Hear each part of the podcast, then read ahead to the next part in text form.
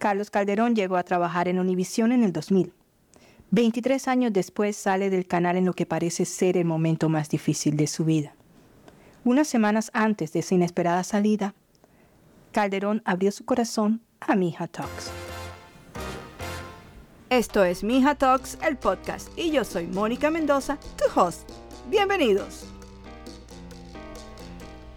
El presentador mexicano de 48 años se ha distinguido por su buen humor y carisma.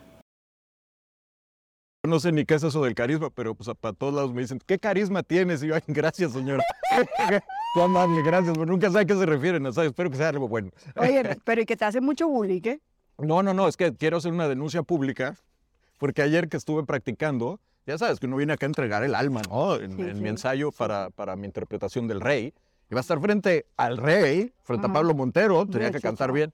Me dejé, bueno, la angina ahí, y salí y voy a hacer la denuncia de que Carlos Ponce y Karina Banda, los esposos, me hicieron bullying y me dijeron que canté horrible. Entonces me ardí y me fui a ensayar toda la noche a mi casa y toda la mañana. Y, puse a León a que me escuchara y puse a mi mujer que me escuchara y me aplaudieron y vine.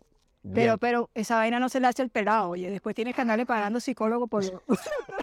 no, no. Psicólogo a Karina que ahorita me dijo, oh my God, tengo miedo después de oírte. yo, yes, yes. Así que por los chiquitines todo. La conversación transcurrió durante el teletón que hizo la cadena Univisión el pasado mes de diciembre. Carlos acababa de ganar el concurso de canto y así recordaba los 10 años que llevaba apoyando esta causa. Un año más en Teletón. Increíble, o sea, una década. Yo todavía me acuerdo del primer año. Yo he estado participando en esto, no sé, yo creo que dos décadas. ¿vale? Creo que ha sido lo más constante que has tenido en tu vida en los últimos días. probablemente sí. Sí, sí, sí. Pero esto es insólito porque yo todavía recuerdo el primer año. Tú sabes que estos, estos eventos, todo mundo quiere creer, pero atrás de la mente siempre tienes el miedo de si vas a lograr la meta. Y ese primer año estábamos todos de rodillas que se lograra la meta y lo logramos. Y bueno, ver que, que seguimos con esa lucha y con ese compromiso y cada vez gente pues más eh, diversa, ¿no? Uniéndose a la causa y, cada vez atacando más problemas, es hermosísimo. Se Yo siente, estoy muy se siente bonito ayudar. Es, más que bonito, te sientes orgulloso porque somos parte, tú eres parte, los de producción son parte, los de limpieza son parte, todos somos parte. Entonces eh, se, se, quitan las, los niveles de gente, se unen todos en, en un plano igual y, cuando ves esas familias, hablas con esos niños, pues el, corazón te explota de alegría de poderlos ayudar, la verdad que sí. Claro, y más ahora que eres padre, ¿no? Más ahora que eres padre, sí. Yo, bueno, más que yo soy padre. Fíjate que ahorita les estaba contando que, que el año pasado eh, salí con León por primera vez en, Teletón. Eh, por la pandemia lo hacíamos desde casa y bueno, resultó práctico. y Yo simplemente lo alcé porque me tocaba alzarlo en ese momento.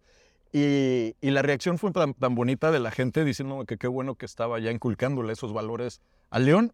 Y no lo había yo como valuado tanto eh, hasta que me lo dijeron y ahora pues es como mi compromiso, ¿no? Eh, no tanto que León eh, done, pues tiene apenas un añito y medio, pero sí inspirar a otras familias a que compartan con sus hijos el acto de donar, el acto de dar, el acto de compartir porque al final tus hijos van a seguir tu ejemplo. Y yo veo ahorita 10 años, pero me imagino cuando sean 100 y nuestros hijos sean los que estén donando, nuestros nietos si se acuerden de su abuelo, de su papá, eh, este día, ¿no? Donando, emocionados, viendo el show.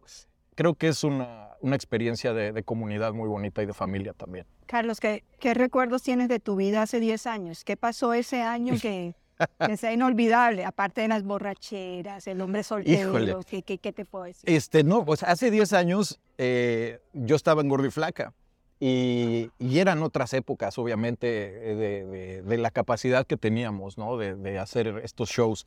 Entonces, yo venía de, las experiencias de México, que hicimos el Auditorio Nacional, que eran unas cosas eh, extraordinarias para juntar el dinero.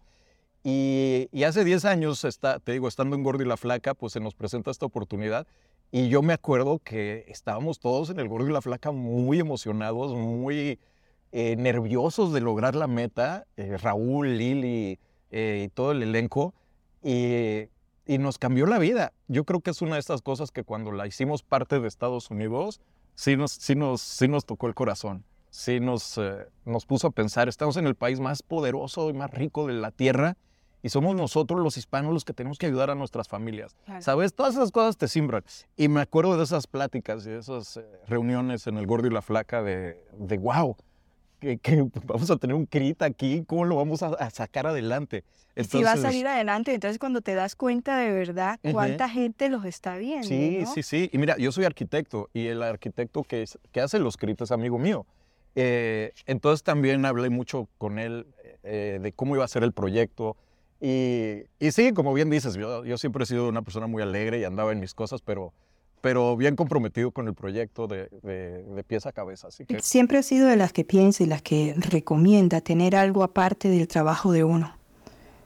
Porque ese trabajo que le dedicamos todo el tiempo puede que mañana se acabe. ¿Y con qué quedamos? Quedamos en el aire. Carlos es una de esas personas que nos sorprende, pues él tiene su carrera aparte y la ejercía. Y, y, eso es muy gratificante, pues en estos momentos en que ha perdido esa presentación de Despierta América, tiene algo que hacer, algo que le ha apasionado siempre.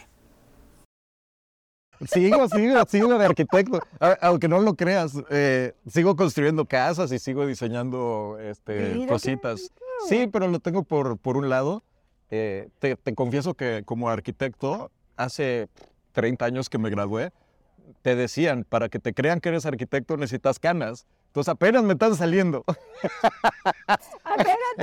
y yo dije, pues en lo que me salen canas me dedicaría a la televisión. Y wow, o sea, 30 años todavía no me salen. Tienes credibilidad.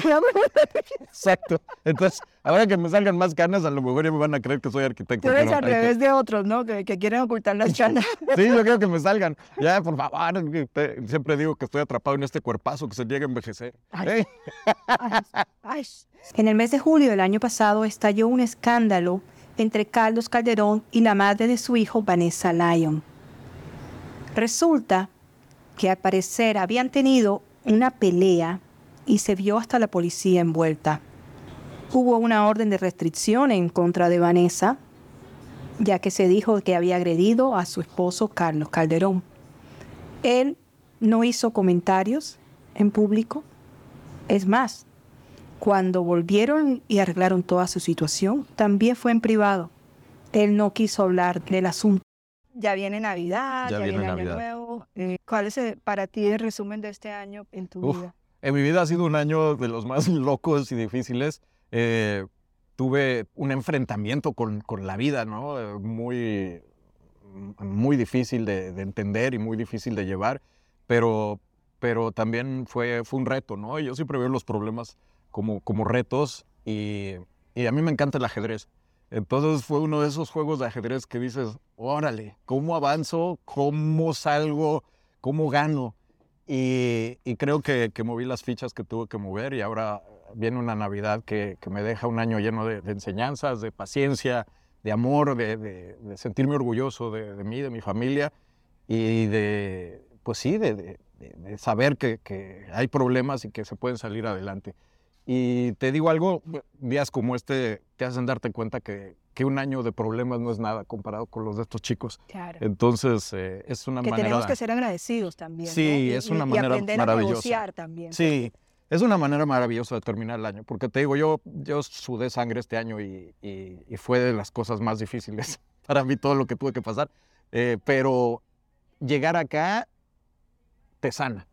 Llegar a ver a estas familias te hace ver lo pequeño de tus problemas.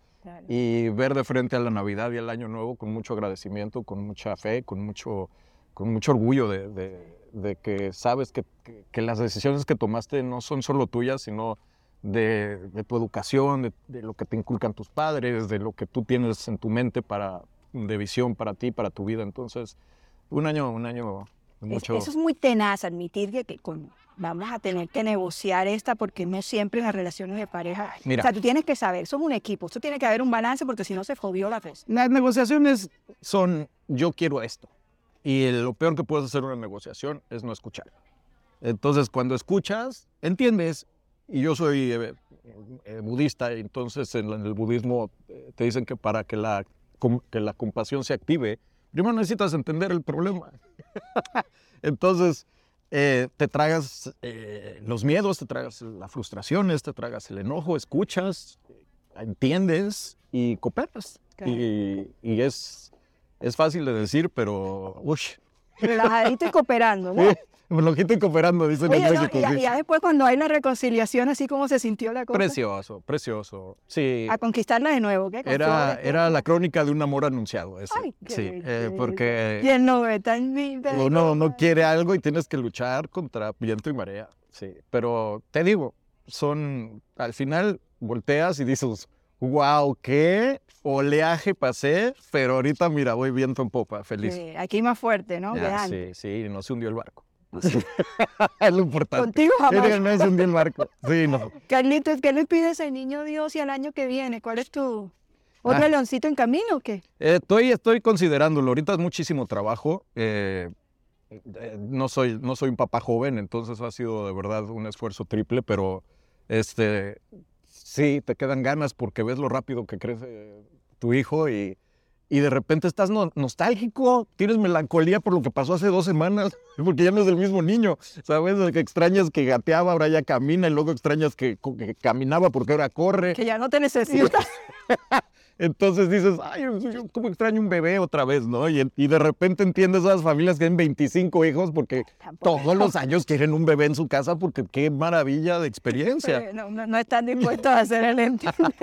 Pero personalmente estoy 100% enfocado en la felicidad de, de mi familia eh, y eso es una inspiración para mí. Eso. La Navidad para mí es muy bonita, es una, una oportunidad de demostrarles que los quieres, demostrarles que, los, que sabes lo que necesitan y de, enseñarles tradiciones, ¿no? Porque mi familia es muy de, muy de tradiciones y, y pues es, es, hora de modificarlas, inculcarlas, construirlas, tus memorias.